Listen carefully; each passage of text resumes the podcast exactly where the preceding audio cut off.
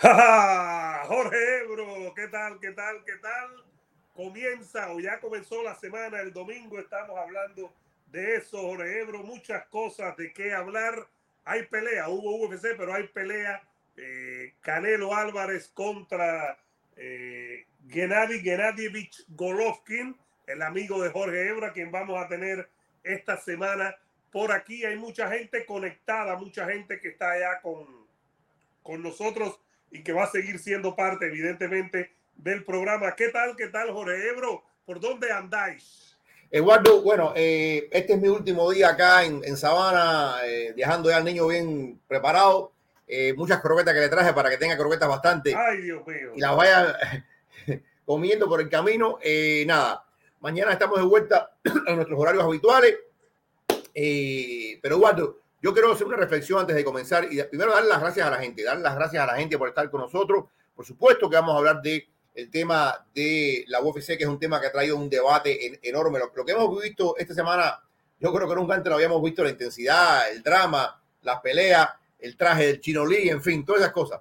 Eh, Eduardo, pero más allá de los haters y de los lovers, y nos han dicho de todo, yo creo que cada vez que pelea el Canelo, algún día, piensen en esto, el día que el Canelo no pelee más, ni en mayo ni en septiembre, lo vamos a extrañar. Lo vamos a extrañar porque estamos, es como, como el, antes de Halloween. Este es, este es el, el, el día feriado de septiembre. Más allá de las fiestas patrias y qué sé yo, para todos los que amamos el boxeo, siempre contamos que Canelo va a pelear alrededor de estos días. Y una vez más, una vez más, viene una pelea de Canelo, una pelea que así, fíjate, así como vimos el final de Nate Díaz en el octágono y probablemente, aunque él no lo quiera decir, el final de Tony Ferguson, es probable, Eduardo, es probable que veamos el final también de Gennady Golovkin. No quiero decir nada de esto, simplemente estamos hablando de una de las posibilidades de las cosas que pueden pasar con Gennady Golovkin si es el final de su carrera para levantarse y aplaudir por lo que ha hecho Gennady Golovkin. Si no es el final de su carrera, caramba, vamos a seguir eh, siendo, como dice Pamper, malcriados por estos dos guerreros. Esperemos que sea una gran pelea, pero yo quiero que cuando tú ames o odies a alguien en el boxeo, pienses en lo que significa esa fuente de amor o odio. Y eso es lo que trae Canelo contra Gennady Golovkin, con toda su carga de drama, con su mala o buena decisión, con su conspiración. Yo estaba hablando que, oye, Eduardo, las teorías de conspiración están en estos días, eh, que van desde, desde los, desde los ovnis con el gobierno hasta eh, Dana White, que tenía todo esto pensado en la UFC No, no, no, 239, No, no, hasta los jueces con Canelo, ¿no? hay gente que te asegura esto y es complicado, ¿no? Es complicado eh, demostrarle que no. Eh, fíjate, acabamos de pasar de 150 personas en vivo, vamos camino a 200, vamos poco a poco. Eh, lo primero que vamos a analizar si es esta la pelea definitiva para ambos guerreros. Uno, vamos a comentar lo que dicen otros guerreros, eh, también otros peleadores sobre esta pelea y vamos a interactuar con todos ustedes. Eso nunca va a fallar porque ustedes son parte de la familia, pero por favor, denle like al video para empezar. Eh, suscríbanse los que estén en YouTube, en Facebook, pasen la voz. Ebro, quiero dar las gracias. Eh, a comienzo de fin de semana sobrepasé los 30 mil en YouTube, así que poco a poco vamos avanzando. Gracias, gracias, gracias a toda esa gente que está ahí siempre a este programa y por supuesto a mi mentor, el Beto Ferreiro, Ebro. Mi mentor, a mi mentor. ¿no? ¿Qué te ríes, Ebro? ¿De qué te ríes? No entiendo. Oye, no, bueno, si, si tú consideras eso, yo te digo, estos días para mí yo estoy en paz. Ah, el bueno. universo. Yo pensé Por- que estabas en Georgia, ahora veo que estás en paz. Bueno, recuerden darle like al video, por favor, y suscribirse. Ya vamos a ir con todos ustedes, pero un likecito no le hace daño a nadie. Este viernes tenemos el show de la mano desde el Real Café. El jueves ya tenemos confirmado ya a, a nuestro amigo Checo Betancourt desde Hermosillo, Sonora, México, el juez eh, Betancourt, para hablar de, de cómo lo ve México a Canelo, porque nosotros vivimos en un mundo aquí, México puede vivir en otro, para que él nos hable y del, del tema también de como juez, ¿no? De cómo ve los jueces, etcétera, ya está confirmado para el, el, el jueves. Estamos esperando a Miguel Ángel Severo, veterano periodista, amigo, un gran mexicano amigo de nosotros para esta semana y Greenfield con quien estamos tratando de ponernos de acuerdo para que él pueda estar con nosotros, por supuesto. Pero bueno, Ebro, Es esta, fíjate, es esta la pelea definitiva para Canelo y para Triple G. En honor a la verdad, es mucho más definitiva para, para Triple G. Por el tema de la edad, por el tema de la circunstancia, por el tema de lo que pasó en las primeras dos peleas. Canelo es muy joven todavía, muy joven, muy joven. Tal parece que lo vemos peleando hace una eternidad, pero Canelo está en su prime, está en ese momento dulce. Eh, y, a, Canelo debiera quedarle mucho más por el camino. A Golovkin no le queda mucho. Yo creo que él está consciente de esto, que esto, esto está tirando los últimos cartuchazos. Ojo, cartuchazos de eh, nivel, de calidad, de potencia. Este no es un veterano que ha llegado a los 40 años renqueando. Este no es un hombre que, que, ya está, eh, que da pena. Cuando tú lo ves en el. Hay, hay, hay, veteranos que dan pena, que dan lástima, no pena. Dan lástima porque no han sabido encontrar el momento de irse, no han sabido encontrar ese adiós consigo mismo y, y alejarse de los reflectores. Este no es el caso. Golovkin ha llegado no siendo aquel Golovkin de, las primeras peleas de Canelo, pero todavía este es un Golovkin peligroso, un Golovkin con mucho poder, un Golovkin que eh, se le da y todavía eh, eh, recibe bien el golpe, pero sin duda alguna, Eduardo, la redención estaría, o sea, no hay redención para Canelo ganando, no hay nada diferente para Canelo ganando. La única forma que Canelo tendría una validación es que Canelo destruya a Gennady Golovkin y lo haga de una forma bastante sólida y fácil, si se quiere. Pero en el caso de Gennady Golovkin, este es el momento en que él tiene que, y desgraciadamente yo sé que el tiempo no acompaña, pero es el momento en que tiene que aprovechar y hacer una declaración de principios como nunca antes. Yo creo que sí va a ser importante para su legado, porque desgraciadamente, desgraciadamente, cuando pasen 20, 30 años y alguien vaya al box rec y ve el récord de Gennady Golovkin, va a haber un empate y un, una derrota si esta persona no tiene un deseo real de conocer la historia del boxeo, no va a ver las peleas, no va a leer los comentarios, no va a leer los artículos de prensa y tal vez se pierda lo que hay más allá del récord del empate y la, y la derrota. Todos sabemos lo que pasó y todos tenemos un criterio que puede ser correcto o incorrecto, pero es nuestro criterio de lo que vimos en esas dos peleas. Pero yo creo que Golovkin tiene que hacer todo lo que esté a su poder para buscar esa victoria a como de lugar. De lo contrario, Golovkin no tiene, que, no tiene vista atrás. Golovkin tiene que dejar todo encima del ring porque ¿qué, qué, qué esperar después de esto? No habrá una cuarta, no habrá una quinta. Eh, de hecho, esta tercera ha ocurrido, yo creo que incluso en contra de la voluntad del Canelo, o, claro. en contra, no en contra de la voluntad, yo no quiero tampoco ser tan, tan cruel. A ver, esta ha ocurrido por obra y gracia de circunstancias diferentes, porque esta pelea estaba preconcebida tras una victoria. Esta pelea no estaba preconcebida tras la derrota contra Dimitri Vivol. Por eso la derrota contra, contra, contra trae un aire eh, diferente a este combate. Yo creo que, que sí es definitiva, por varias razones, y ya vamos a interactuar con todo el mundo que se está sumando al programa. Eh, yo creo que sí es definitiva para ambos para Triple G significaría la redención en caso de ganar, y yo pienso que tiene posibilidades, no las mayores, pero pienso que puede ganar Triple G. Creo que sería la redención para Gennady Golovkin. Creo que sería el demostrar al mundo que él ha sido mejor que Canelo y que sencillamente las tarjetas no le favorecieron como debieron hacerlo en sus primeras dos peleas, sobre todo en la primera, que debió ganar y debió ganar bien. Me parece que para Triple G sería la redención de una trilogía.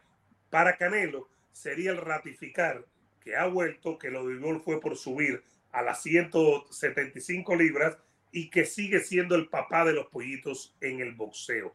Además, además sería cerrar un capítulo, el de Triple G, guste o no guste. ¿Por qué? También pienso que es súper importante, muy sencillo.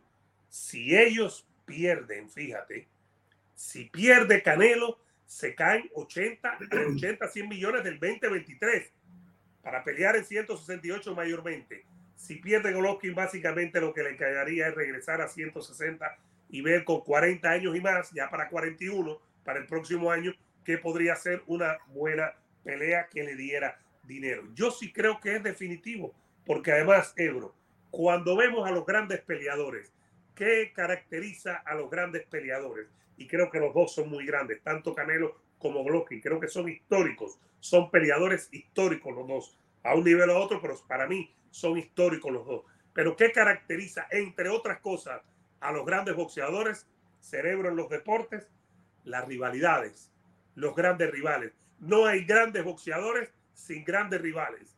Lo más cercano a eso fue eh, recientemente Mayweather, pero todos los grandes boxeadores, Ali, Leonard, eh, Sugar Ray Robinson, los que quieras, nómbralos, you name it, Pacquiao, tuvieron sus grandes rivales. Sin grandes rivales, señor Jorge Ebro, no hay grandes boxeadores. Y estos dos que tenemos aquí, que pelean esta semana, que pelean el sábado y que aquí vamos a tener la entrevista a Golovkin, la conferencia de prensa, el pesaje, todo lo vamos a tener aquí. Estos dos son los, los dos grandes rivales de su carrera. Golovkin ya no va a encontrar otra némesis como Canelo y no sé si Canelo va a encontrar otra némesis como Golovkin. No, no, es muy complicado, es muy complicado. La única forma en que Canelo encontrase una némesis así sería cuando él vuelva. Bueno, primero que esperar eh, después de esta pelea si él ratifica una vez más, si ratifica una vez más el camino a Vivol, eh, porque él ha seguido continuando esto y continuando esto de que Vivol, Vivol, Vivol, o si vuelve y reenfoca los cañones a las 168 libras. Yo creo que quizás pudiera haber algo, pudiera haber algo con Benavides, creo que un poquito pudiera haber, pero más atrás con eh, David Morel, pero ahora mismo no hay nada, ni en el boxeo, no hay nada no hay otra trilogía. Y ya subimos, por ejemplo, la trilogía más reciente fue la de Wilder contra Fury, que fue muy buena. Eh, pero podemos decir que esta ha sido más cerrada boxísticamente. La primera pelea de Fury y Joshua fue muy buena, fue un empate y fue un empate justo. Yo no creo que, eh, yo creo que Fury boxeó mejor, pero los dos knockdowns de, de, Wilder. de Wilder emparejan la cosa. Ya sabemos que gana Fury la segunda, sabemos que Fury demolió a Wilder en la tercera. Las primeras dos peleas de Canelo y Golovkin han sido muy buenas, muy buenas y más allá. Y, aquí, y tú y yo hemos estado de acuerdo en que Golovkin mereció haber ganado las primeras dos peleas, pero fueron excelentes peleas desde el punto de vista técnico, táctico, la estrategia. Creo que Canelo mejoró muchísimo de la primera a la segunda. Eh, y creo que las decisiones, el momento, las conspiraciones, incluso hasta el tema del clenbuterol, todo esto ha creado esta demanda, yo digo así la palabra, demanda para una tercera pelea. Esto, yo te digo lo siguiente, de no haber sido por aquel juez que eh, ordenó la tercera pelea entre Wilder y Fury, yo no creo que en ese momento había tanta demanda para una tercera no, pelea. No, después del docado la segunda pelea de Fury a Wilder, no lo había, no lo eh, había. Entonces yo creo que esta pelea, esta, esta pelea sí llega, llega demorada, ¿eh? Llega demorada, no vamos a tampoco a ser tan, tan ingenuos en todo esto. Llega demorada, pero llega. Y llega al menos antes. Llega todavía cuando Golovkin está al final, pero no, no está al final del precipicio. Está al final, pero no está en caída libre. Está al final, pero sigue siendo alguien importante. Por eso creo que la pelea mantiene una importancia, mantiene un sentido y, ya veremos, ya veremos. Yo creo que alguien me decía, no sé quién fue quién invitado, que no, yo no veo tanto ambiente. Yo sí creo que el ambiente va a venir ahí. No, Pilati, Pilati decía, yo creo que ahí está equivocado Bernardo. Creo que Pilati, pero se vale estar equivocado, no pasa nada. no, no, no, y a lo mejor tiene razón. Que tengan claro eso. A lo mejor tiene razón. Yo siento que una vez que, por ejemplo, en martes, eh, hoy, hoy debe ser la gran llegada, supuestamente hoy debe ser la gran llegada. Entre hoy o mañana, ¿no? Porque ya el miércoles la conferencia, el jueves el, o el miércoles el undercar, el jueves la principal como lo quieran organizar. Vimos la foto, no sé si la tienes por ahí, Eduardo, la foto de Golovkin llegando a Las Vegas eh, y, de pronto decían, The Eagle has landed. Eh, pero Golovkin, Canelo, Las Vegas, con todo lo que haya de, de conspiraciones o no, es una semana que no podemos perder. Es una semana que no podemos perder y que es necesario entender la magnitud. A uno le puede gustar eh, Golovkin o no, a uno le puede gustar Canelo o no. Eso es válido. Cada uno tiene su gusto y cada uno lo ve como, como se le dé la gana. Eso no se le puede, los gustos son gustos, pero lo que no se puede negar es que es el evento, que es la pelea, que es el lugar donde el boxeo se va a mover este fin de semana. donde el boxeo probablemente del último tercio del año, septiembre, octubre, noviembre, diciembre, los últimos cuatro meses, sea la pelea principal. Yo no veo otra pelea principal que la pueda eclipsar boxísticamente, Ebro. Boxísticamente, Crawford Spence. Y estamos viendo que no se da.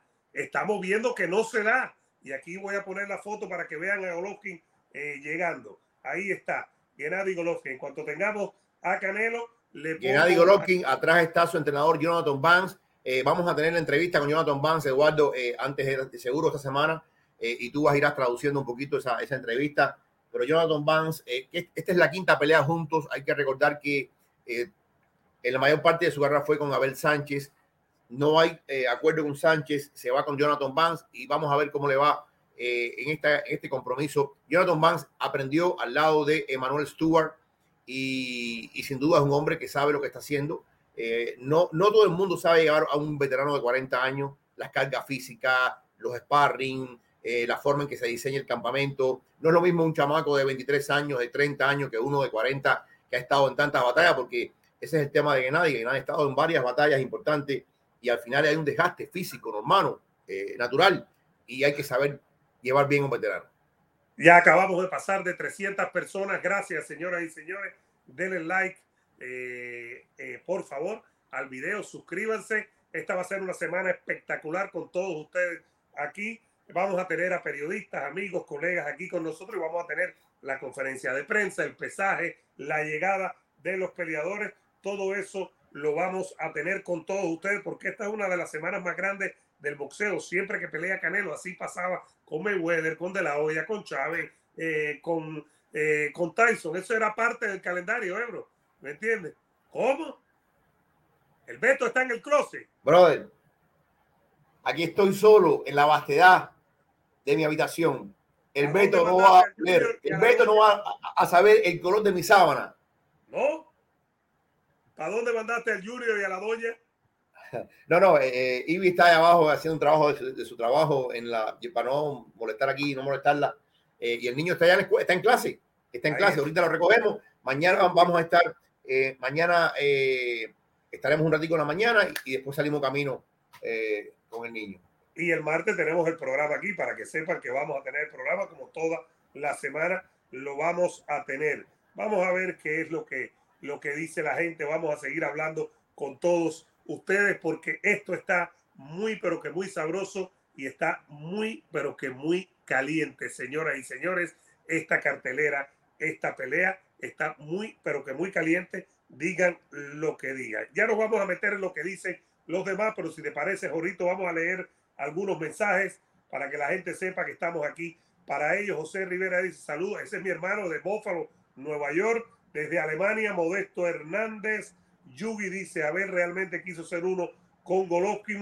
Con Golovkin, dice Nico, al último que le ganó Benavides, ese tal Lemieux, Canelo ya la había ganado hace años. No, Canelo no peleó con Lemieux. No. Yo recuerdo, no. No, no, no, no, yo no creo. Yo no creo. El Triple G sí peleó con él y lo noqueó. Ahí fue cuando llegó al tope Lemieux.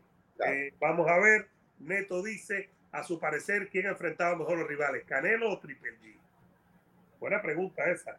Desde Acapulco nos saluda José Luis Rubalcaba, quien estuviera en Acapulco ahora. Eh, eh, dice Josué, Ebro, me gusta mucho tu canal porque hablas hechos y mesura. Es muy molesto ver todo el humo que venden otros canales y no. siempre se dejan llevar por el furor. A ver. Día una cosa y otra día otra. Yo creo, yo, yo creo que no se trata de mesura, se trata de... A yo, yo no voy a criticar a nadie todo el mundo tiene una forma de hacer su periodismo, todo el mundo tiene una forma de hacer su cosa, que cada cual eh, defiende su parcela como puede. Yo no, nunca me ha gustado mirar al lado. Al único que miro es al Beto y, a veces me... Pero, nada, eh, el, Beto, el Beto es parte del éxito mío periodista. Pero nada, no, no, te pongas así. Sigue, sigue todo el mundo, todo el mundo tiene... Hay quien se cita más, hay quien se... se Mira, a ver, por cierto, ganar los Dolphins. Aquí está el agua de los Dolphins. Aquí. Ganaron los Dolphins, sí. Ganamos. Yever dice, saludo, buen programa, gana Canelo. Por este, ¿cuándo la pelea? El sábado 17. Eh, dice Papitello, estaré en la T-Mobile Arena este sábado. Vamos, Triple G. Manda fotos, Papitello, por Facebook. Manda fotos para ponerlas aquí. Eh, dice Cristian, qué lástima que si Canelo gana, igual van a poner excusas que Triple Bueno, pero ¿sabes qué? ¿Sabes qué? Mira, no, no vamos a hacer tan... Esa es la vida. Esa es la vida. Eso va por encima del vikingo, por encima mío, por encima... Eso es parte natural. Así como la gente dijo, este fin de semana todo estaba arreglado en la UFC, teoría de conspiración. Si Canelo le gana a Golovkin y le gana fácil, entre comillas, van a decir, ah, pero es un viejo, eso es normal. Pero suponte, suponte que Golovkin le da tremenda pelea a Canelo. Aunque gane Canelo, si, si Golovkin termina en pie y tirando golpes, la gente va a decir, oye, pero no pudo sacar al viejo de 40 años. Sí. Es que... Ahora, eh, Golovkin tiene 40 para dejar ese tema ahí antes de hablar de lo que piensan algunos boxeadores y otros. Eh, Golovkin tiene 40, Canelo tiene 31. Canelo está en su prime. A pesar de haber perdido, con Canelo está en su prime. ¿Está sacando Canelo ventaja de la edad de Golovkin? Porque yo creo que Golovkin es uno de los grandes rivales que puede tener Canelo. Yo, en un programa espectacular con un gran comunicador como el Beto Ferreiro, ayer domingo Ebro, estábamos hablando y, y yo le decía, primero que yo pienso que Golovkin tiene su chance, eh, pero eh, hay quien se para aquí y dice, es una pelea dispareja, lo va a retirar, lo va a matar, lo va a tirar. Eh, a este nunca lo van. puede, puede que suceda, puede que suceda, puede que suceda. es, es una pena, vamos a decirlo así, es una pena que esta pelea que se pudo haber hecho, digamos, año y medio o dos años después de que pasó la segunda pelea, cuando todo estaba caliente, se haya demorado más.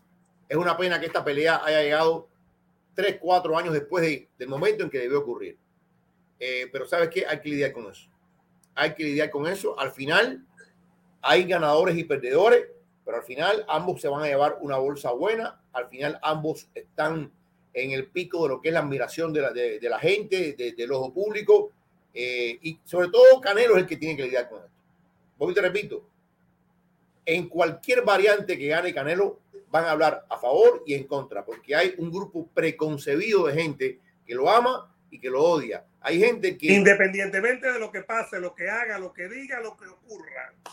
Yo te digo, ya hay gente que tiene su visión preparada antes de que pase. Si gana Canelo, de la forma en que gane Canelo, lo van a criticar. Si gana Golovkin, olvídate de eso. Pero si la pelea termina floja, dura, termina en pie y termina por nocao, oye, nunca Canelo va a ganar la batalla. Nunca va a ganar la batalla, pero a su vez, a su vez, eso le pasa a todo el que está en la cima.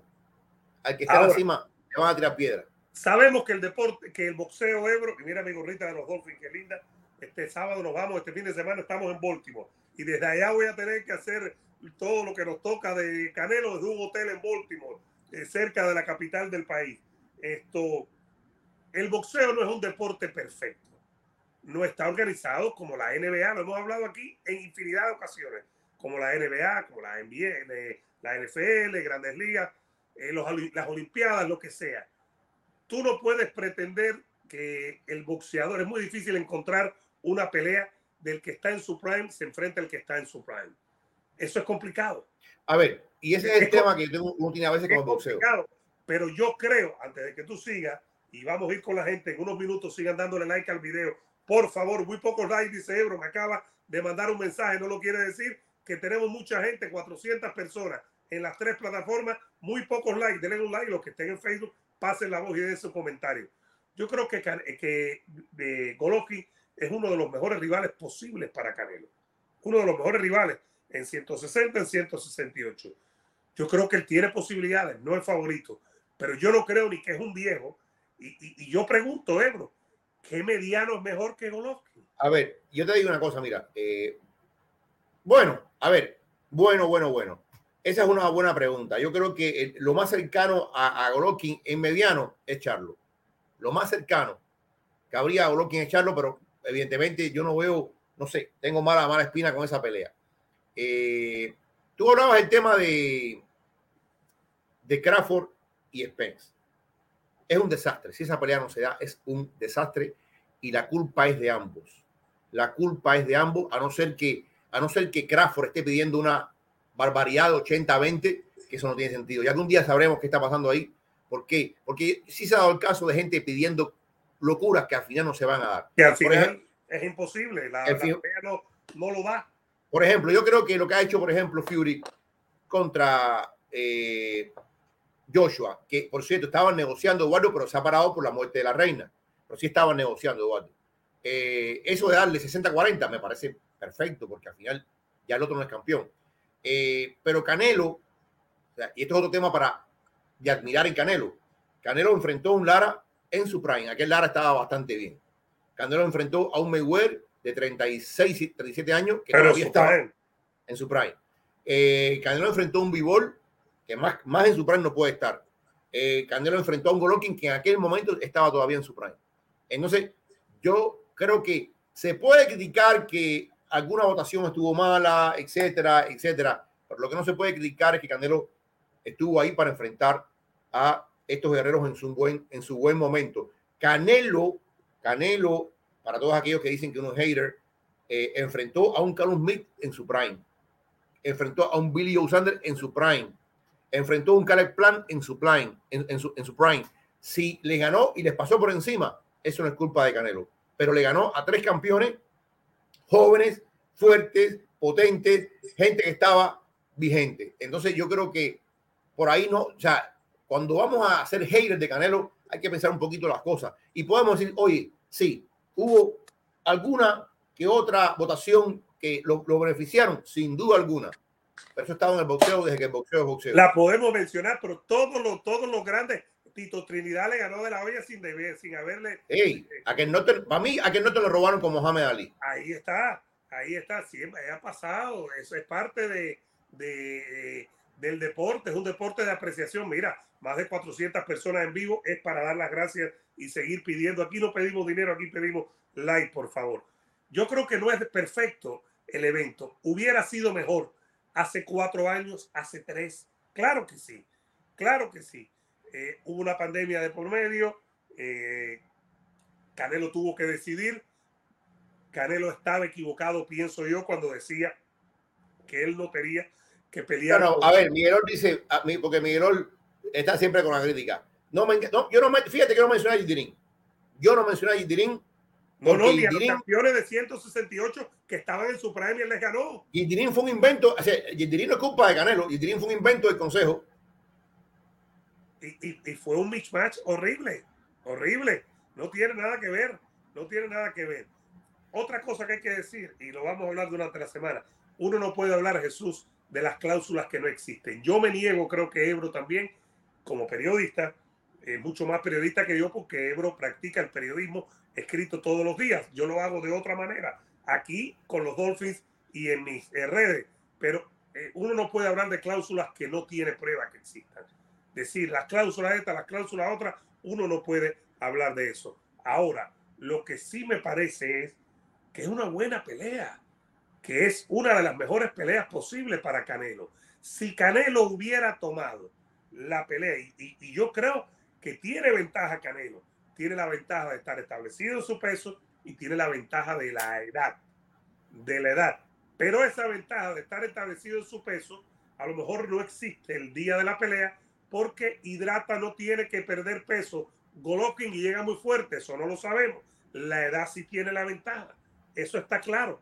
Uno tiene 31, que es Canelo, y otro tiene 40, que es Golovkin. Pero Golovkin con 40 te va a decir que quiere esta pelea todos los días del mundo. Por lo que pasó en las primeras dos, que debió ganar, sobre todo la primera, y porque es su mejor pelea posible. Golovkin no tiene otra pelea más grande que una con Canelo. Ahora, a mí me parece que nos mandemos a correr y decir que Canelo va a rematar a Golovkin, que Canelo lo va a retirar, que Canelo lo va a no, pero puede que pase, Eduardo. Puede que pase. No, estamos, o sea, puede que pase. Pero puede, que pase con, de Canelo con cualquiera. Con cualquiera. No, pero en el caso, a ver, en el caso de Golovkin, en el caso de Golovkin, y, Golovkin ha lucido bien.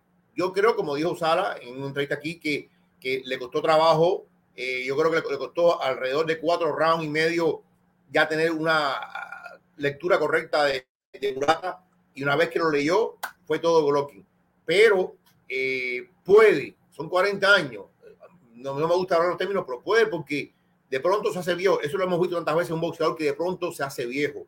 eh, a lo mejor no. O sea, esto es lo lindo de la pelea. Yo quiero, yo quiero que entendamos que esta pelea, y cuando estamos hablando y analizando esta pelea, son tantas incógnitas, son tantas las interrogantes que hacen todavía esta pelea demorada válida.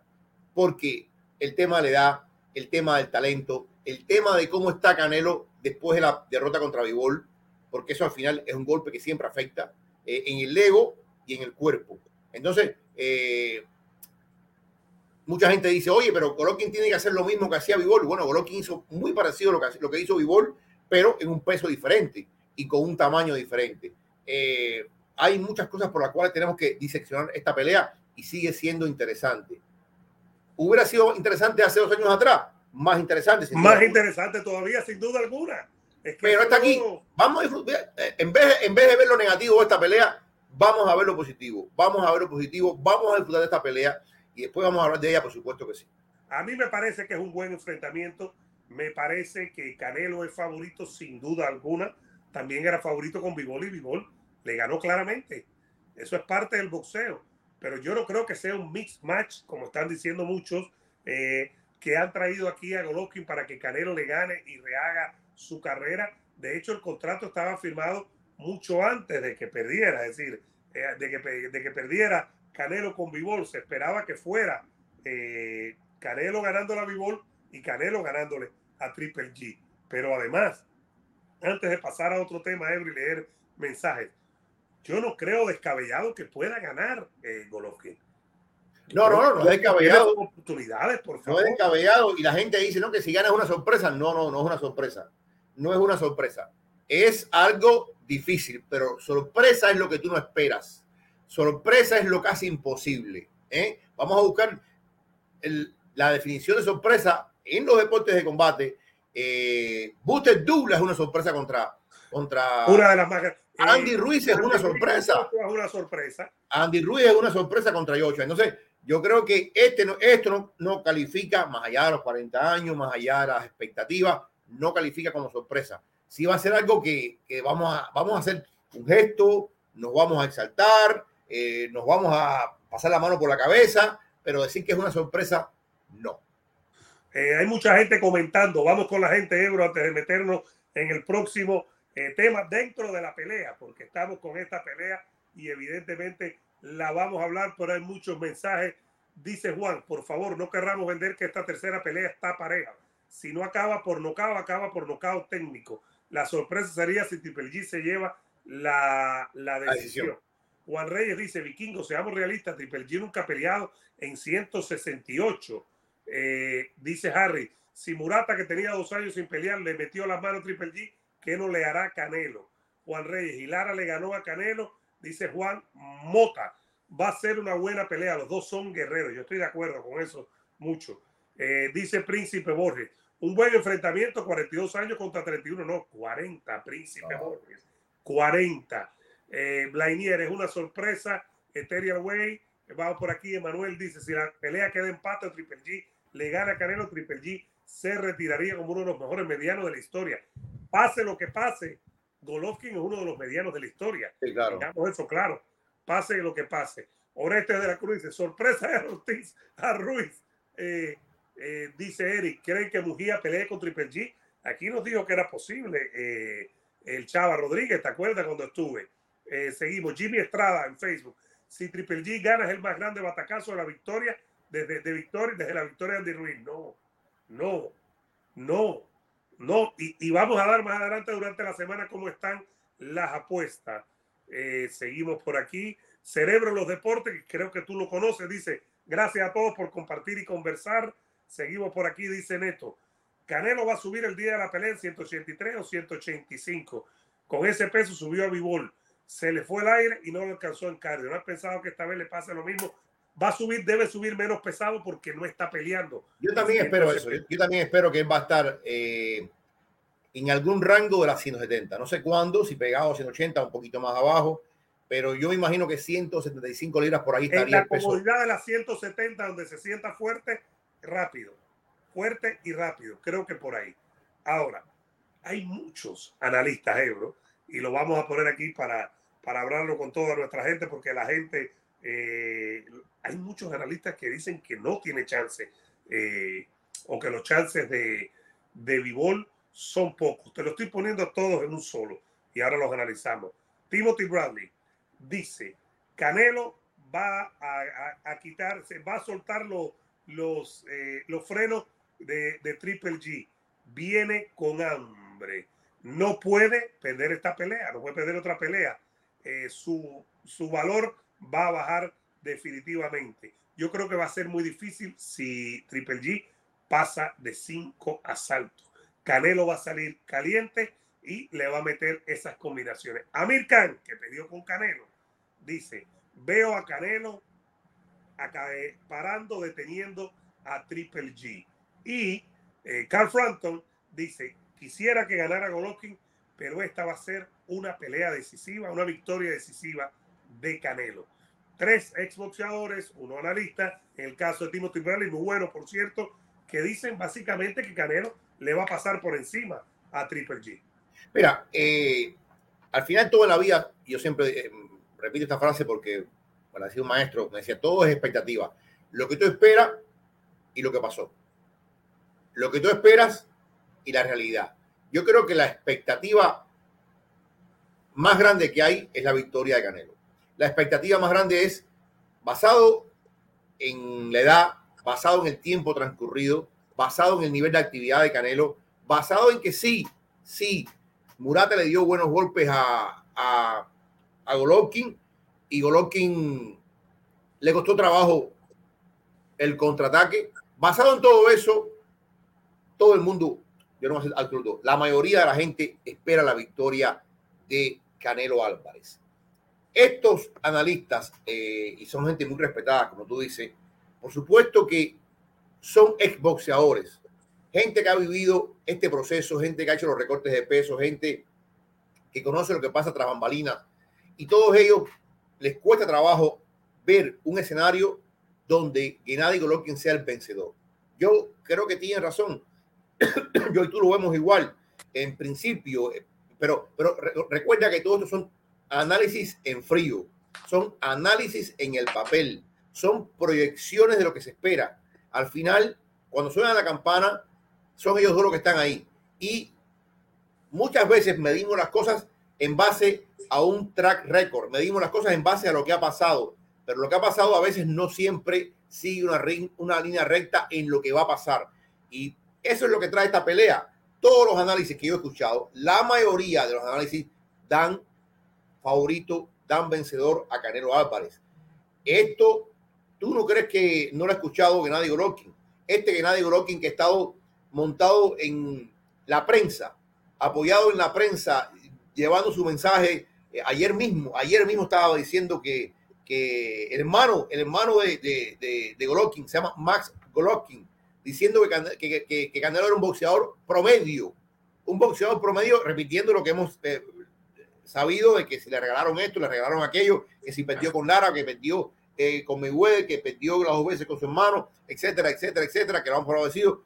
Pero la familia Golovkin, empezando por Golovkin, ha estado en una ofensiva brutal, frontal contra eh, Canelo. De alguna forma la gente lo escucha, de alguna forma la gente lo entiende y lo acepta, pero yo no creo que esa ofensiva de Gennady Golovkin haya cambiado mucho la percepción de que el favorito, de que el hombre que lo tiene todo a su favor es Canelo Álvarez. Hay que entender entonces por qué la mayoría de los expertos, porque aparte, aquí estás mencionando unos cuantos, eh, pero yo he escuchado muchos más que dicen, bueno, sí, Golovkin, todo el mundo habla de admiración de Golovkin, eso está de más. Todo el mundo admira lo que ha sido Gennady Golovkin, la carrera de Gennady Golovkin, lo que ha logrado eh, el Big Drama Show durante casi 20 años de carrera profesional. Pero al final tú no ganas por simpatía, tú no ganas porque eh, caes bien, tú no ganas por mérito. Oh, y el que, está ti, el que está frente a ti en el ring te quiere arrancar la cabeza. Literalmente te quiere Entonces, pero fíjate, esto va de un lado hacia otro. Todas, todas estas expectativas se quedan en espera una vez que suena la campana. Se pondrán de manifiesto, serán así como dicen ellas. Hay que ver. Ese es el tema con Gennady Golovkin. Que Gennady Golovkin es un tipo que tiene un corazón tan grande y es un hombre que ha aguantado, porque es verdad que Murata le dio buenos golpes, pero ningún golpe de Murata lo hizo retroceder. Ninguno. No, no, no puso mal de que dijéramos, está mal, terminó mal el asalto, que me parece a mí. Yo no vi ningún tipo de escenario así. Sigan dándole like al video, señoras y señores, por favor. Eh, los que estén en, YouTube, un likecito, suscríbanse, pero empiecen con un like en Facebook. Tenemos mucha gente también en Eduardo Martel, el vikingo. Por favor, déjenos su comentario y pasen la voz. Eh, ser favorito no significa, o no ser el favorito, no significa que Golovkin no tenga oportunidades. Porque Vivol no era favorito. Yo pensaba que ganaba Canelo por decisión. No pude estar más equivocado. Finalmente terminó ganando Vivol y terminó ganando bien. Vivol terminó ganando bien. Pero yo creo que, que, que los analistas tienen que dar su comentario. Yo no creo que lo va a noquear, fíjate. Yo no creo que lo va a noquear. Eso no quiere decir que Canelo no lo vaya a noquear. Canelo puede noquear a cualquiera.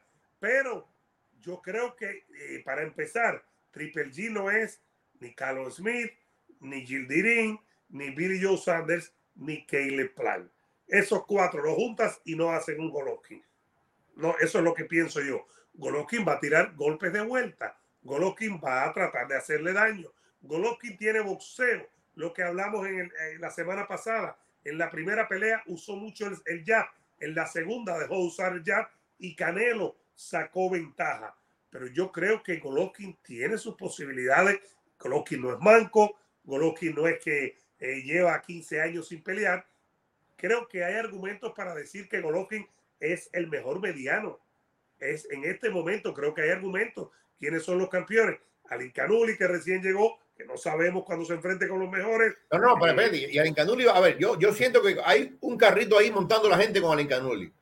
Pero Alin Canuli todavía tiene que demostrarme cosas. Contra los mejores, mejores, claro, claro, claro que sí. Entonces, ¿quiénes son los otros dos campeones? Porque eh, Triple G tiene dos títulos. Charlo. Es Charlo y, y Alin ¿Con quién ha peleado Charlo? Germán Charlo. ¿Con quién ha peleado? ¿Con quién podemos sentarnos y decir? Lo único, lo, lo mejorcito de él para mí es Derivanchenko. Lo mejorcito. Y creo que a Pilati lo vamos a tener por la semana más arriba, Eduardo, después de la pelea. Entonces, creo que hay que entender que este que está arriba de mí, Golovkin, no viene a, pasar, a pasear, ni viene tampoco a, cobrar, aunque cobrar le va a venir muy bien y va a cobrar mucho dinero. Ebro, Juan Hernández te ama. Yo lo amo de vuelta, yo lo amo, yo amo a todo el mundo. No, no, pero, pero a Juan, ¿tú lo amas? Pero claro que sí, chico. A Juan, a, a Marí José. ¿Y a Mao? Eh, a Mao. Sí, ¿quién no ama a Mao? Ok, ahí está, seguimos. Dice Joel, mira esto, qué clase de Canelo Lovers. Eh, dice por aquí eh, Milton, nadie quiere enfrentar al Incanul y le huyen al casado. ¿Quién dijo eso? Apenas, apenas acaba de salir campeón. Eh, dice Osie Lelaine. Triple G pega, señores, si ven los intercambios de las dos peleas, ¿quién se le veía más afectado a recibir golpes? Era Canelo. Ojo, en la segunda pelea, la cara de Triple G estaba más dañada. Con mi pareja que era de Canelo. Saludo a la República Dominicana, al Congamán, que está con nosotros. Eh, dice Harris, Charlo le hizo a Deriviachenko lo que Triple G no le pudo hacer, es cierto. Pero Triple G, a la misma vez, debió haber ganado dos peleas con Canelo.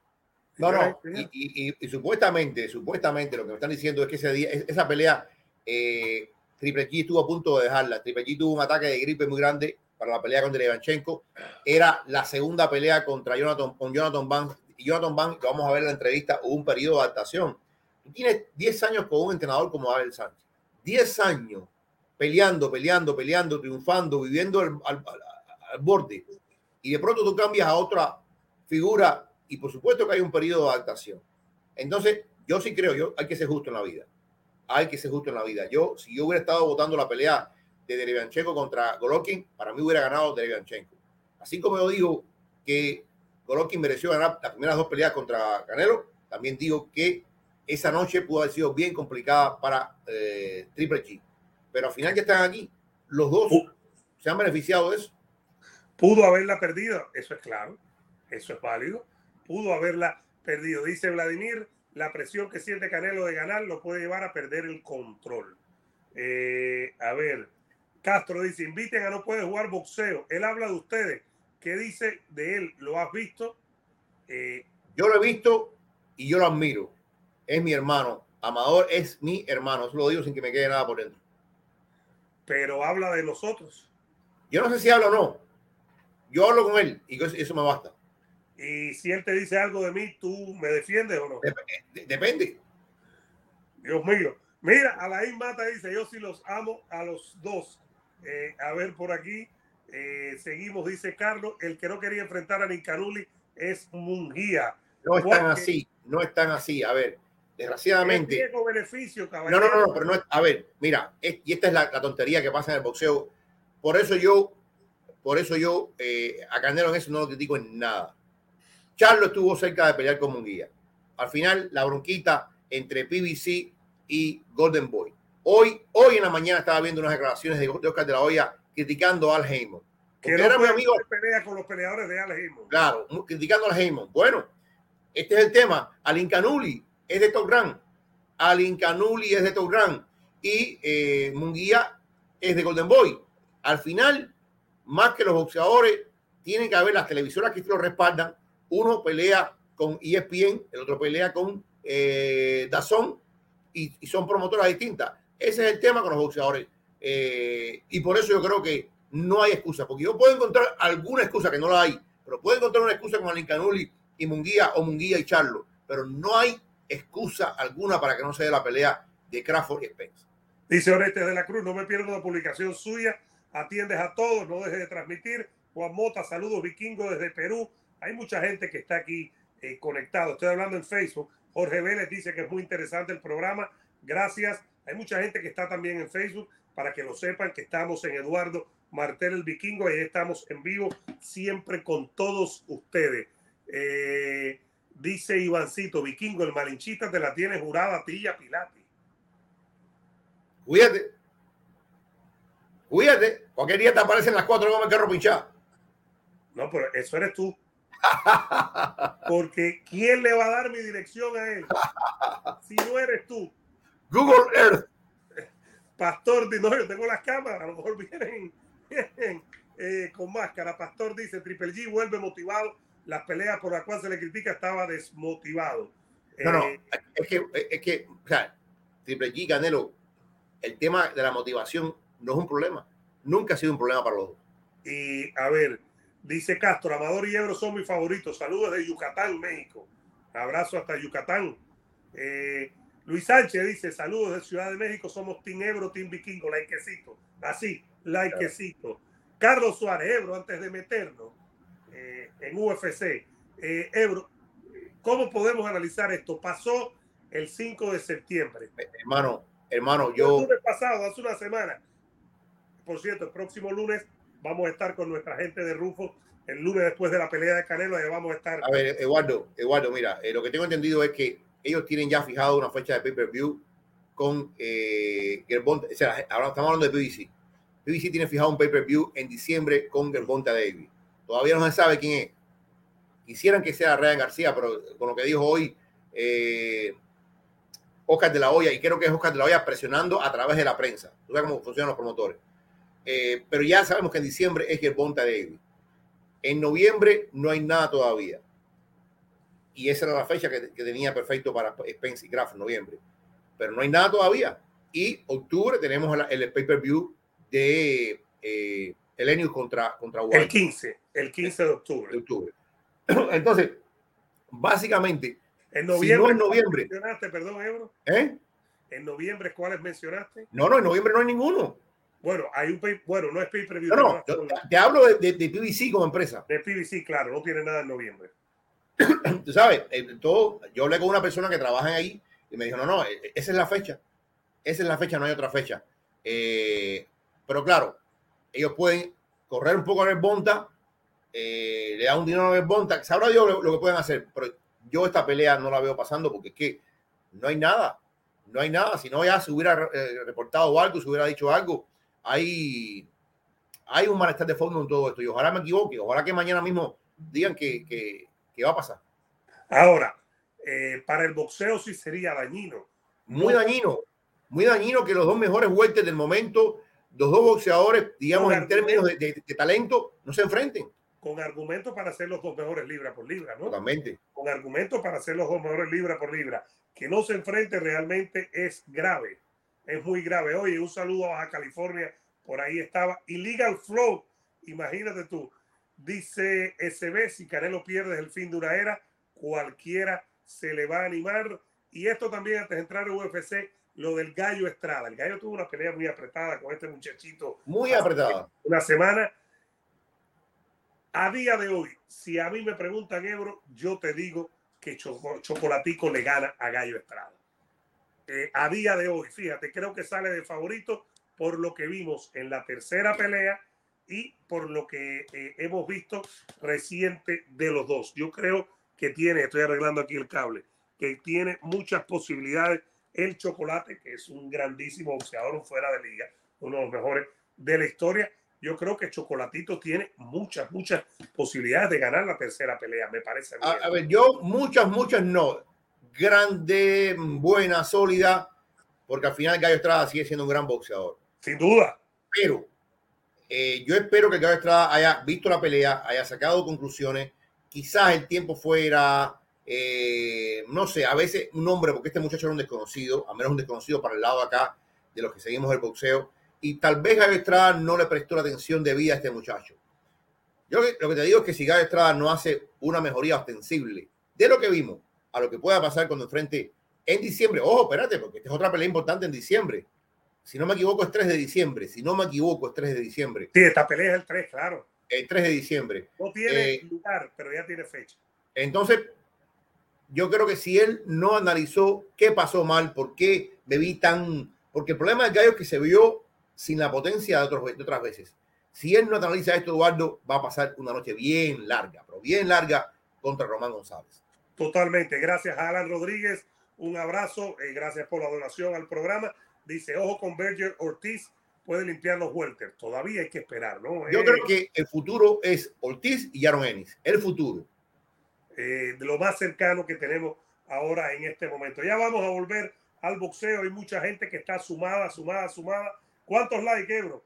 Eh, dice Guaso. Ojalá pierda el Ortega el chocolatito. Un abrazo al Guaso Reyes. Eh, hay mucha gente que, que, que, está subida en el tren.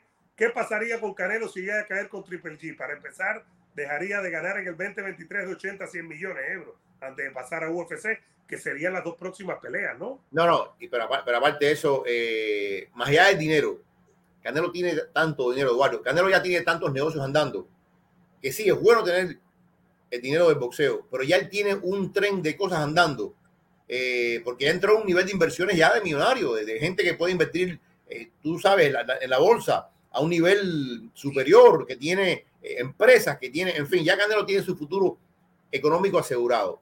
Es la reputación. Es la reputación, es la forma en que es visto, la forma en que es apreciado en el resto del mundo del boxeo y por los aficionados, porque una derrota contra Gennady Golovkin sería un batacazo, eso sí, no sería una sorpresota, pero sería un batacazo desde el punto de vista personal para Canelo. Y económico, económico. Ebro, hablar de UFC y regresar con nuestra gente, el resto Alvarado. Ebro, ¿le puedes mandar un saludo al patrón Beto Ferreiro? Después, cuando termine el show. Porque Ebro, al Betico, y mira, estuve haciendo un programa ayer con el Betico, fue una maravilla, Ebro, un éxito total. Éxito total ayer con Betico. Eh, denle like al video y seguimos con ustedes. Esto es el Vikingo y Ebro Podcast. 500 personas un lunes temprano con todos ustedes. Siempre es un honor que estén aquí. Y como dice, hay que hacerle caso a, ¿cómo se llama? A mi amigo Chico o Chico Íñiguez, Live Vikingo, ahí está. Dedito para arriba en YouTube, por favor. Conga, si vuelven a empatar ahí sí, nos jodemos. Bueno, Ebro, y Morales Deida que nos da su, su donación, gracias también de todo corazón. Ebro UFC 279. A Jin Lian probablemente le quitaron una pelea que debió ganar. Eh, Tony Ferguson ya puede pelear, básicamente, con los mejores. Y tu amigo, el de la barba, eh, Hansab Chimaev, es un prodigio. En eso estamos claros. Pero te voy a tirar con algo, Ebro, a ver si tuviste la misma sensación. Hay peleadores que no han hecho el peso y De White le ha dado con todo, lo ha criticado, le ha dicho que es una vergüenza. Yo no creo que llevaron duro en el tema de darle palo el UFC como organización en la figura de White a Hansat Chimaev este fin de semana. Y tienes toda la razón. Tienes toda la razón. Mira que él es el que él es el que propulsa toda esta cascada de cambios. El tema es que cuando él no da el peso, hay un efecto mmm, de cascada que hace que se cambien peleas, se pacten nuevos compromisos, que el chino Lee vaya a pelear contra Daniel Rodríguez, etcétera, etcétera. Es lo que tú dices. En otra, por ejemplo, cuando Paulo Costa no da el peso, y hay que recordar aquello, Paulo Costa ya ha pasado mucho, mucho, no dos, tres, no, Paulo Costa llegó bien, bien pasado de peso. Eh, el que salva la pelea es Martín Vettori. Martín Vettori acepta pelear eh, un peso diferente, pero yo recuerdo que Dana White dijo, no, no, no, no, este muchacho lo que ha hecho, bla, bla, bla, este muchacho ahora tiene que pelear obligatoriamente. En, yo me acuerdo en aquel momento Eduardo dijo, obligatoriamente va a pelear en 205. Y mira, Paulo Costa volvió y peleó en 185 contra Luke Rojo. Pero si tú comparas la reacción de Paulo Costa, no solamente eso, yo estaba allí, Eduardo, el día en que Joel Romero peleó contra Israel Adesanya. Que perdió pero fue una pelea horrible. Sin embargo, el único culpable de la pelea fue Joel Romero. Para Dana White. Para Dana, White. metió un, un descargo y un responso a Joel Romero. Que yo dije, ven acá, pero ¿qué pelea estaba viendo este hombre? ¿Qué pelea estaba viendo Dana White? Que solamente el único culpable aquí es Joel Romero. Cuando Joel Romero estaba parado en el medio del octágono y, y Adesanya estaba eh, dando vueltas alrededor de, de, de la jaula. Pero ¿sabes qué, Eduardo? Ya estaba pactado ya estaba pactado, Eduardo, la pelea de Adesanya contra Paulo Costa, que venía después. Y por supuesto, eh, él estaba defendiendo, no la pelea esa, él estaba defendiendo la pelea que venía y estaba defendiendo no al hombre que ya estaba de salida, porque poco tiempo después Joel Romero fue cortado de la empresa. Estaba defendiendo el que se iba a quedar, al que traía dinero, el que traía otros eventos de pay-per-view para la empresa como Israel Adesanya. Pero yo, a mí me molestó mucho la, la unilateral, la unilateralidad de, de, de, de ¿La, este qué, ¿La qué, la qué? Unilateral, unilateral, lo unilateral. O sea, fue, estoy, estoy unilateralidad. Bueno, ah, unilateralidad. Unilateralidad. De, eh, de eh, ¿qué, qué, palabrita, de Dana White. Yo creo que, que esto no lo vimos. En ningún momento, en ningún momento hubo un regaño hacia eh, el corte de peso. Y mira que este este corte de peso que nunca existió fue demasiado evidente. Primero, Kansachi Maef no tuvo un mínimo de autocrítica. Un mínimo. Tú firmaste un contrato. Esto es lo que hay que dejar claro. Tú firmaste un contrato y tú dijiste, sí, yo voy a estar en 170 libras. Y tuviste una palabra contractual para hacer ese peso. Ya por ahí hay un problema. Segundo, tú te has burlado de todo esto. Tú eh, has tomado esto a chanza. Tú no le has dado la seriedad que esto requiere. Y tercero, el presidente de la empresa tampoco lo ve como un problema. Él buscó, en este caso, sí. Y, él buscó la solución. Y probablemente la solución había que buscarla, porque el evento no debía y no podía cancelarse, ¿no? En eso estamos claros. Ahora, aquí lo vamos a comentar. Probablemente alguien importante o de cierto nivel Ebro no va a dar el peso y él le va a dar palos. Y aquí lo vamos a comparar con lo más reciente que es Chimaev. Habiendo dicho todo esto, señoras y señores, habiendo dicho todo esto, dice Adrián Hugo, qué maldito el Vicky con la unilateralidad. eh, habiendo dicho esto, Ebro, eh, yo creo que es un talento descomunal Chimaev. Eh, eso no se puede negar.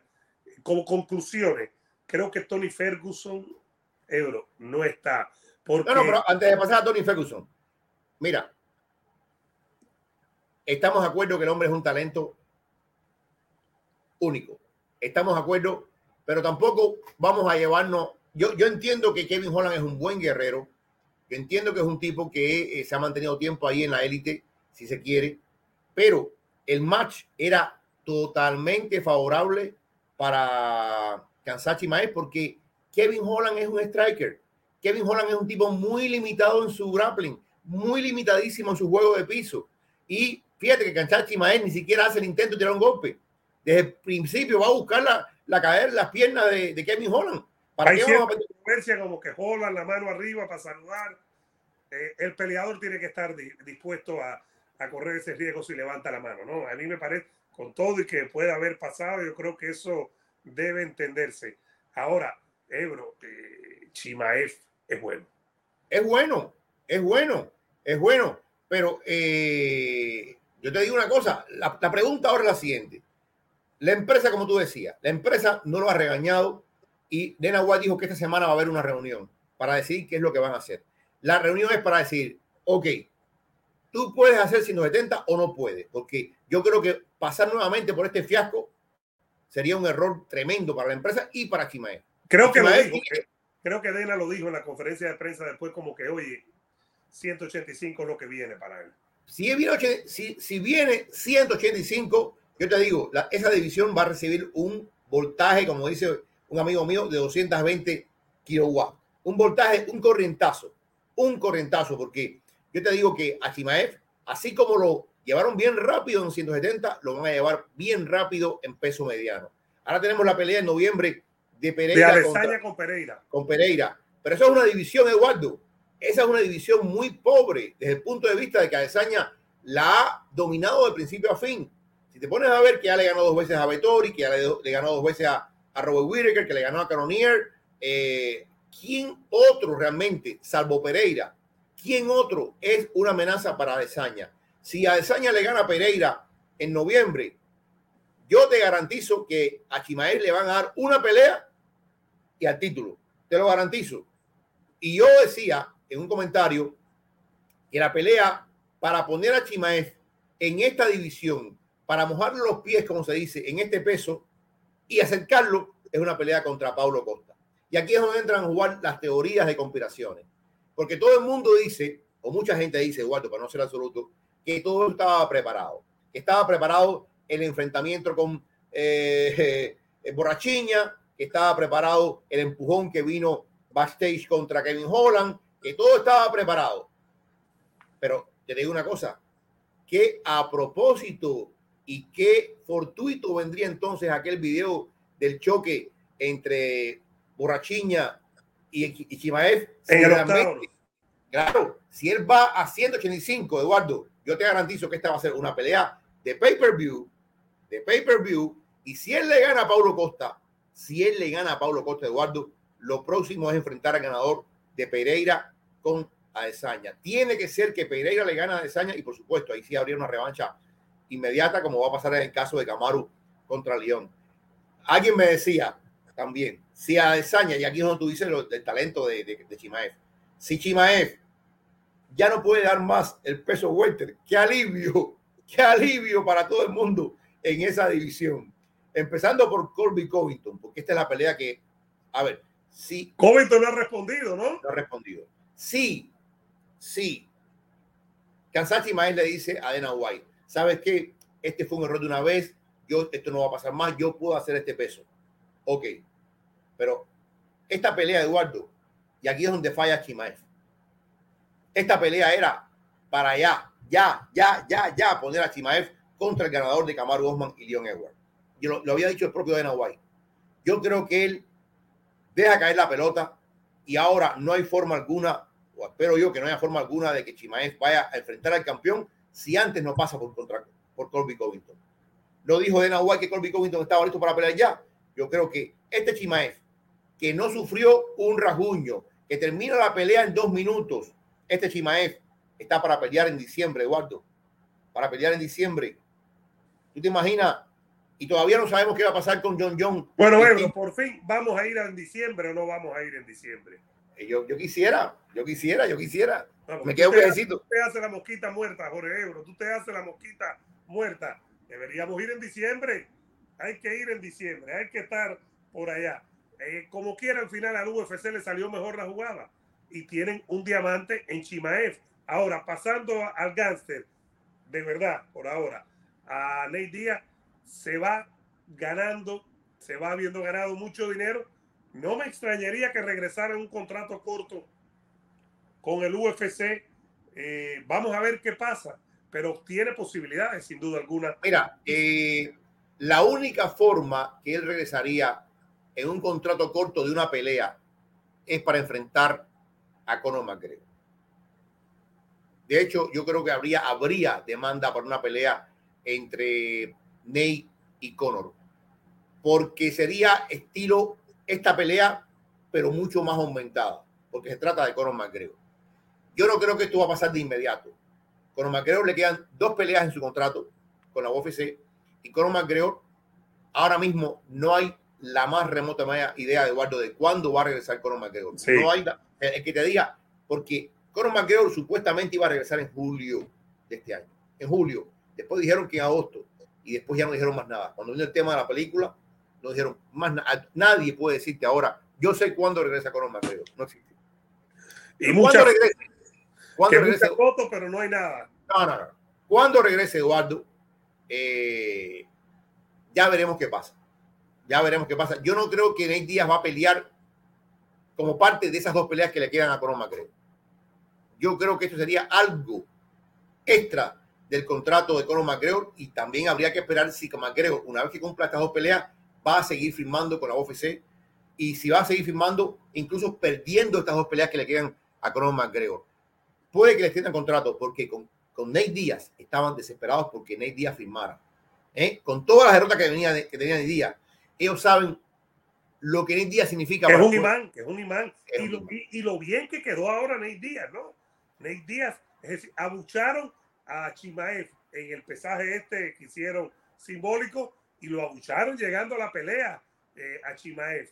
Eh, a Nate Díaz lo aplaudieron. Eh, Nate Díaz se ha convertido más todavía. fíjate, a la gente probablemente el peso no es algo que, que lo vuelve loco, me parece a mí. Pero esto de no hacer el peso y que la cartelera estuvo en peligro, se ha virado en contra de Chimaev a la hora del público querer que gane o no, pero tal vez lo convierte en una figura mayor. No, no, no. Yo sí estoy, yo estoy a ver, yo estoy convencido de que lo va a convertir en una figura mayor. El único problema que veo con Chimaev es el tema del peso. Él tiene que definir qué es lo que va a hacer con eso. Porque ¿de qué te sirve ser una figura mayor si tú vas a fallar el peso? Joe Rogan se lo dijo se lo dijo en la conferencia, en la, entrevista mínima después, le dijo, le dijo, Kansab, ¿tú te imaginas que esta pelea hubiera sido por título del mundo? Tú no tienes idea de lo que significa no dar el peso. No tienes idea de las implicaciones que, que, que, vienen con fallar la báscula. Y Chimaev siguió hablando y hablando y hablando, pero es verdad, en una pelea de título mundial no gana, aunque gane. Queda vacante. Mira el caso de Oliveira. Entonces, una vez que ellos resuelvan el tema del peso con Chimaev, Eduardo, este hombre que se ha convertido ya en el enemigo público número uno, porque fíjate, él le dice al público que está ahí, que es el público estadounidense, y le dice, le voy a arrancar la cabeza a todos sus muchachos, a todos your boys. Eh, y es verdad, este es un tipo popular, que mejor es un tipo popular, y eh, Covington es un tipo popular. O sea, este hombre va a explotar la avenida de Mayweather al máximo. Yo soy el más malo, odienme, odienme, pero compren mi pay-per-view. Esto es lo que va a hacer este chico y este chico, evidentemente, este papel de villano le cuadra a la perfección. Bueno, que vamos a leer algunos mensajitos, Ebro, si te parece. Eh, dice Andrés, no se bajen del tren. Eh, Ebro y Vikingo. Jux dijo, Bispin dijo que Jake le va a ganar a Silva. Eh, Eric Paredes acaba de decir el entrenador de Chimaev que el corte de peso lo decidió él, no fue tema de salud. Octavio Quiroga dice, Chimaev está siendo odiado, está haciendo muy mal las cosas. El personaje se lo está comiendo Sebastián Chimaefa. ¿Quién le ha ganado? Bueno, le ganó a Duriño. No, no le ganó y le ganó a Arajola, que bajó un poco el nivel, pero a Duriño le ganó. Eh, dice Terry Alway, más allá de que Chimaefa arrastró a Holland, creo que Holland cooperó un poco al no lanzar ni un solo gol. No, pudo. Es que no tuvo tiempo, nada. No pudo. Eh, seguimos por aquí. Eh, Jason dice: el próximo que enfrente Chimaefa va a tener que practicar el rodillazo de Masvidal. Carlos dice, ganó Irene Aldama, es cierto, tiene posibilidades de ir con Amanda Nunes, por cierto. Eh, seguimos por aquí, eh, la gente sigue eh, opinando, hay mucha gente. vamos por aquí. Dice que Octavio que Triple G va a aplastar a Canelo. Yo no creo, fíjate. Yo no creo. Miguel dice, Canelo gana en el noveno. Rondi jueguen a Golovkin, sorpresa en puerta. Leandro Ebro, ¿crees que es buena pelea para hacer Derek Lewis contra Jairzinho? Eh, sí, porque uno de los dos va a caer noqueado. Dos euros. Eh, sí, lo es, lo es. Aparte, los dos están bien de derrota, los dos están eh, buscando un balón de oxígeno, como digo yo. Eh, y, y, y, es lo que dice Eduardo, dos, dos gigantes, dos, dos, bestias ahí en el, en el, octavo. Dice Alan, cuando, cuando mire el peso Chimaev, todavía dice, what the fuck, así mismo, es verdad. Eh, Ernesto, yo estoy de acuerdo contigo, este no puede ser el mejor programa si el Betico no está invitado. Raúl bueno. García dice, el Canelo es un fraude. Alain Martínez dice, Chimaev ahora es la bestia del UFC, sin temor a equivocarme va a ser el peleador más vendido. Eso no es fácil, eso eh, hay que lograrlo, ¿no? Es complicado, Ebro, ¿no? Es complicado, es complicado, pero uno puede advertir que este muchacho, algo tiene este muchacho, Eduardo. Déjame decirte, Eduardo, porque yo he hablado con varias personas, este muchacho sí los tiene enamorados. Los tiene enamorados. Ellos están desesperados por buscar el próximo Conor McGregor. Y este muchacho no tiene miedo de tomar el micrófono, ni de, de decir cosas duras, ni ofender. Este muchacho también lo respalda con un talento, un talento innegable. Sé, él, yo, no, yo no voy a decir que va a ser el próximo McGregor. Hay que ver, todavía no me queda. Pero sí creo que tiene ciertos elementos, ciertos ingredientes que, que, que le falta a otros en términos de carisma. Espérate un momentico aquí, estoy confirmando a uno de los invitados. Eh, eh, dice Yanoy, ese es mi brother Yanoy. Cuidado mañana en Múnich, Yanoy, no te me escondas, no te me escondas que te conozco. Dice, la de Duriño pudo ser empate. Complicado que fuera empate con solo tres asaltos, no es más difícil, ¿no? Es más complicado, es más complicado. Eh, pero ¿sabes qué? Viendo la pelea nuevamente, te digo, el primer round fue total para, para, para Casar, el segundo fue total para Duriño, el tercero fue muy cerrado. Yo creo que gana con lo mínimo eh, Chimaev, pero cuando tú ves los números, Eduardo, los números dicen que Duriño tiró más golpes efectivos que Chimaev al final. Conectó, tiró, conectó. Conectó, conectó. Eh, y entonces es complicado, es una pelea complicada. Yo, yo, creo que es una derrota donde Duriño salió ganando. Dice Alain, mira Chimaev, mira Chimaev como lo tiene todo el mundo y todavía no tiene un título. Cierto. Ernesto Ebro, si O'Malley pierde con Jan, ¿se acaba el hype? No, no se acaba del todo, porque no, estamos baja, asumiendo que... Pero baja, ¿no? Baja bastante, baja bastante, porque estamos asumiendo que esta es una pelea eh, contra un tipo realmente duro, duro, duro. De la misma manera que si gana el hype, explota. Explota. Eh, dice Arturo, en UFC existen los round 10-10. Eso existe en boxeo y en UFC, pero es muy difícil con árbitro lo de 10-10, ¿no? Yo no, sí. recuerdo, yo no recuerdo ninguno todavía. Eh, Eric dice que el plan contra Mujía sería buena pelea. Quiroga, muerta al comunismo todos los días del mundo. Eh, dice Jason, para la melena de O'Malley, Suyan van a inventar algo para cambiar la cartelera. Eh, Eteria Way dice, irán a Nueva York la cartelera conformista de Saña. Queremos, queremos, ir a la de diciembre. Ebro no se quiere montar, lo estoy convenciendo. Por cierto, Ebro, eh, tu productor ya está montado. Dice, ya yo estoy listo. Así que, que ya tú sabes. Viene Raúl. ¿Eh? Raúl Pajarón. Exactamente. Eh, dice Quiroga que Burns aplastó Duriño. Chimaez no, mereció ganar a Araceli. ¿Por qué Chimaez quiere el personaje de malo si la gente lo quería mucho? Es verdad, Ebro. Eso es verdad. Porque el personaje de malo siempre en, en, las telenovelas mexicanas es igual. El personaje de malo es el que más vende. Es el que más la gente sigue. Por cariño, por odio, por lo que sea. Y evidentemente también la vida te va llevando. ¿Tú te imaginas que Chimaev no da el peso Chimaev dice yo lo siento tanto, señores, perdónenme, yo no, no lo voy a no, hacer? No, no, no, la gente no. Eh, seguimos. Eh, por aquí, Ernesto, que Barrera y Jato van a pelear de exhibición en la el Undercard de Ay, por, por, favor. De exhibición, Ebro, de exhibición. Eh, dice que si ya tú planchas tus camisas, Ebro. Yo casi no uso camisa, siempre uso pullover. Eh, José dice, si gana Canelo, que seguirá para Canelo? Probablemente el camino de PBC, ¿no? No, eh, esa es la gran interrogante, porque él viene esta semana, el día que hubo, el único día que él abrió a la prensa, él volvió a insistir que él va contra Vivol. Entonces, él se ha mantenido en esa línea, en esa línea. Vamos a ver. Eh, Adelaine, Canelo nunca va a ser el mejor de la historia de México. Su carrera tiene muchas dudas. Los mexicanos no lo quieren. Eric dice, Ebro Vikingo, ¿qué me recomiendan para mejorar mi cardio en boxeo? Correr, hermano, correr y ver los ejercicios que yo hago con Russo Miranda. Y ahí puedes mejorarlo. Eh, a ver, a ver, a ver. Eh, seguimos por aquí, Ebro. Floyd versus McGregor. ¿Quién era el personaje eh, de malo ahí? Yo por eso vendió, porque eran dos villanos. los dos. Mira cuánto vendió. 4.2 millones de pay-per-view en los Estados Unidos. Yo, Fran, Vikingo es el mejor y punto. Vikingo, amigo mío. ¿Tú no crees que Triple G puede ganar a Canelo? Yo creo que sí. Canelo favorito, pero yo creo que tiene un chance. Eh, dice Jason, hay que recordar que Chimaez estuvo, entre comillas, hacerse de un camino al contrario de Makachev, quien es el verdadero protegido de Khabib. Por eso el personaje. Es mucho más, más, más seguido eh, Chimaev que Makachev, ¿no? No, no, y, es verdad, y es verdad, fíjate, es verdad que Chimaev llegó a la empresa sin apoyo de nadie. ¿eh? Chimaev llegó a la empresa porque allá en, el gimnasio en Suecia, el, el, coach de él, que era el coach de Gustafsson, llama a esta gente, oye, tengo aquí este muchacho, miren, lo miren, lo está ganando aquí en el área. Y la gente de UFC lo escautea, lo ve, le gusta y lo invitan. Recuerda que él en Abu Dhabi, él gana, él gana las primeras dos peleas en menos de un mes.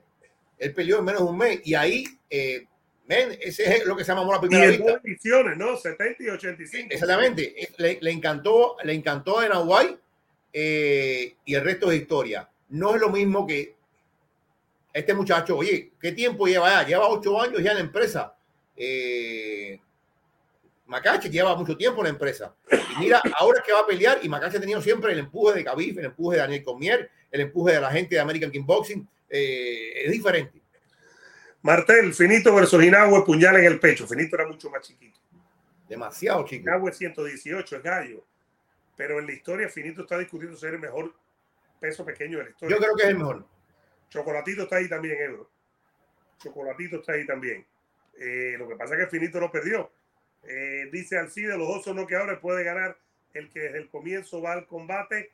Eh, si Ebro, ponle la plata a Triple G para que te retires rico. Yo, Frank, ¿cuándo sale Ebro de esa habitación? Sebastián, Chimaev versus Khabib sería increíble, ¿no? Son divisiones diferentes. Eh, es muy grande para Khabib. Eh, y bueno, eh, ¿qué es lo que tiene que hacer Ebro aquí en este, hoy para comenzar la semana? Denle like al video, suscríbanse por favor.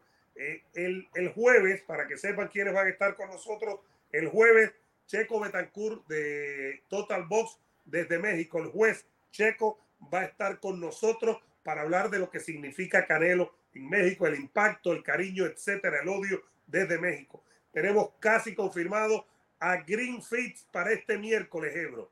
Green Fit para este miércoles para hablar de boxeo y UFC y de Canelo. Green Fit también habla mucho de boxeo.